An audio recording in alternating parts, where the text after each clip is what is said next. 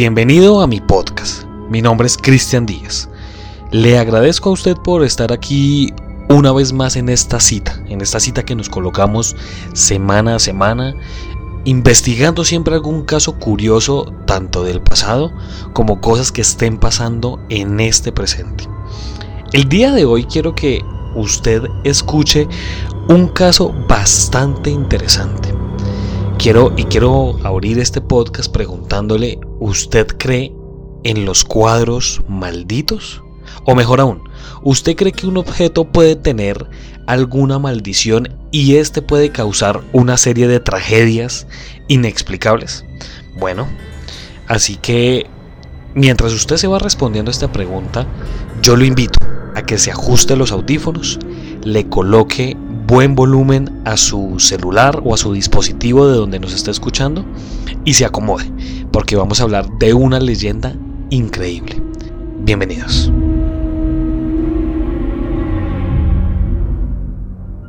Esta historia inicia en 1911, cuando nace el pintor Bruno Amadeo, quien más adelante se conocería con el seudónimo de Giovanni Bragoli. De joven, Giovanni se enlistó en el ejército italiano para la Segunda Guerra Mundial y durante esta experiencia vio el sufrimiento de los niños de diversas aldeas y ciudades a causa de este conflicto.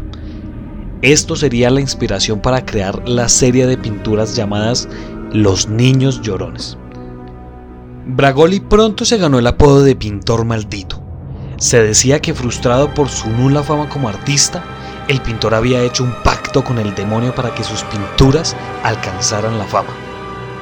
Esta pequeña parte de su biografía es la que nos va a dar el contexto para contar los hechos extraños que se dieron eh, o que nos reúnen, mejor dicho, para este caso. Entonces, en este momento les hablaré de los casos extraños o los hechos extraños alrededor de estas biografías. El 4 de septiembre de 1985, el diario The Sun informaba que un bombero de Yorkshire afirmaba haber estado en varios incendios, en donde las casas quedaban consumidas por las llamas. Pero sin importar la magnitud del incendio, las pinturas siempre quedaban intactas. El mismo bombero afirmó que ninguno tenía permitido poseer una copia del cuadro en su casa. Durante los meses siguientes, varios periódicos publicaron artículos sobre incendios de casas, cuyos propietarios habían tenido el cuadro. Hacia finales de noviembre, la creencia en la maldición de la pintura estaba tan extendida que el mismo diario de Son organizó quemas masivas de los cuadros enviados por sus lectores. En la serie de 27 pinturas hay una que es la más famosa y es la que más se encuentra en los hogares. Se trata de la conocida imagen del niño que llora.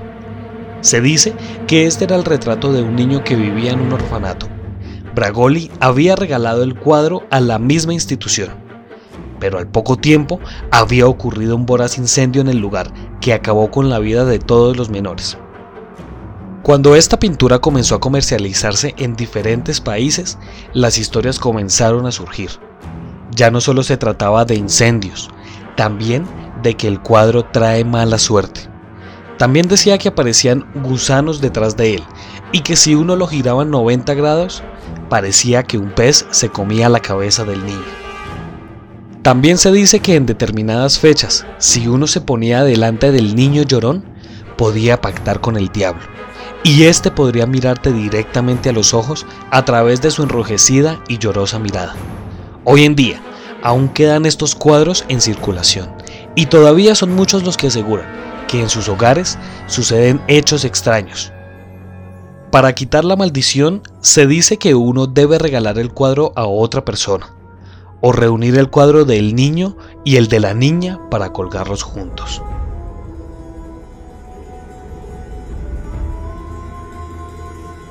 Ahora como bonus les voy a contar una última leyenda de un cuadro que es bastante perturbador. El cuadro es titulado The Hands Resist Him, o como se traduce al español, Las manos lo resisten. Les voy a describir rápidamente este cuadro para que ustedes se vayan haciendo una idea. Esta una puerta, una puerta que es de vidrio y tiene como eh, su marco, es como por así decirlo madera y tiene como pequeñas ventanitas. Delante de esa puerta hay un niño, ¿sí?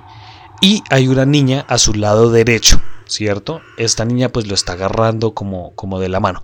Y detrás de ellos, por las ventanas, aparecen manos de niños. Esa es una breve descripción. Igualmente, si ustedes quieren, lo pueden ir buscando en, en, internet para que se vayan guiando y vayan viendo los detalles de este cuadro. Ahora, se dice que esta pintura fue exhibida por primera vez en la galería Feingarten en Beverly Hills durante la década de los 70. Después la pintura apareció en el sitio web de subastas eBay en febrero del 2000. Según el vendedor, la pintura tenía algún tipo de maldición su descripción en eBay hacía una serie de afirmaciones de que la pintura estaba maldita o embrujada.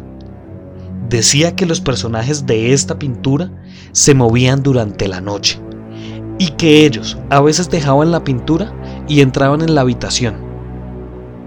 También se incluía con el listado una serie de fotografías en las que se decían que estas eran evidencias de un incidente en el que el personaje de la muñeca amenazaba al personaje del niño con un arma que tenía en la mano, lo que le impulsó a intentar salir de la pintura.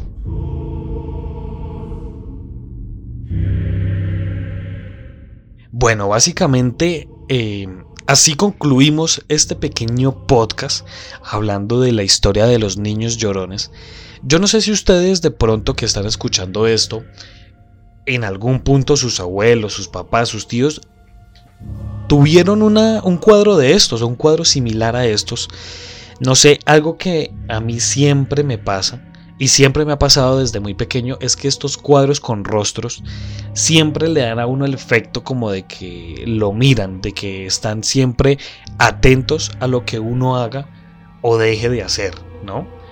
Sin embargo, ya hablándolo en este caso particular, ¿sí? en este caso de los cuadros malditos o objetos malditos, yo pienso que realmente una maldición no puede pasar a través de un cuadro, ¿sí? O a través de cuando uno dice, no, es que hay muñecos malditos, dado el caso como Chucky, ¿sí? Digamos, bueno, como su historia real que es Robert el muñeco.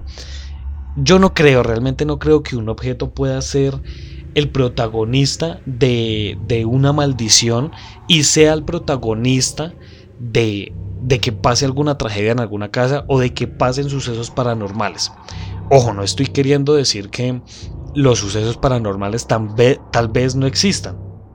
Seguramente, seguramente habrán muchos sitios donde asusten realmente, donde pasen cosas extrañas, donde la energía sea densa. Pero yo creo que para que exista eso, tiene que existir materia, materia viva, ¿sí? Y tiene que haber una, una energía receptora, ¿sí? Por eso no, no creo que realmente hayan cuadros u objetos malditos. Realmente, sin embargo, sin embargo, sí puede y, y sí creo que pueda existir una serie de casualidades que lleven a ciertos finales trágicos o a ciertos finales felices, por así decirlo, como, eh, pues bueno, sí, de alguna historia. Realmente sí creo que eso pueda existir. Y creo que en este, en esta, en este caso de este pintor, creo que sí existen ciertas casualidades que puedan, eh, que puedan eh, desembocar en, estas cosas. Ahora, la pregunta es la siguiente y la pregunta es para usted que escuchó este podcast. Es, ¿usted cree que una maldición sí puede pasar de, de una parte a otra mediante algún objeto? ¿O usted cree que las maldiciones van como de generación en generación? Bueno, no sé, déjeme sus comentarios en nuestra última publicación en Instagram y podemos debatir todas estas cosas. Y pues bueno, sin embargo, es un caso fascinante, es un caso bien interesante. Es un caso que sí tiene una historia de trasfondo y sí es una historia realmente dura porque creo que eso sí nos debe aterrar y creo que algo que sí aterró en el, en el momento y en la época fue la Segunda Guerra Mundial. Eso sí creo que fue, fue algo bien, bien complicado y bien difícil. Pero vuelvo y reitero, yo no creo en maldiciones, no creo que una maldición pueda pasar de una familia a otra mediante algún objeto llámese muñeco, llámese cuadro, llámese libro, llámese mm, bueno, llámese lo que sea, creo que es una serie de casualidades o son cosas que tal vez puedan activar, activar ciertas energías del más allá. Muchas gracias por escuchar este podcast. Si usted quiere ser parte de esta comunidad, síganos por Instagram como arroba Colombia Paranormal Podcast. Allí van a encontrar un link que los va a dirigir a todas nuestras redes sociales, TikTok, Twitter, Twitch, y a nuestro grupo de Telegram, donde hablamos de experiencias paranormales personales, donde contamos casos que día a día van ocurriendo. Así que únase a esta comunidad y le aseguro que se va a divertir con todo nuestro contenido. Muchas gracias y nos estaremos encontrando en otro caso misterioso de la Colombia Paranormal.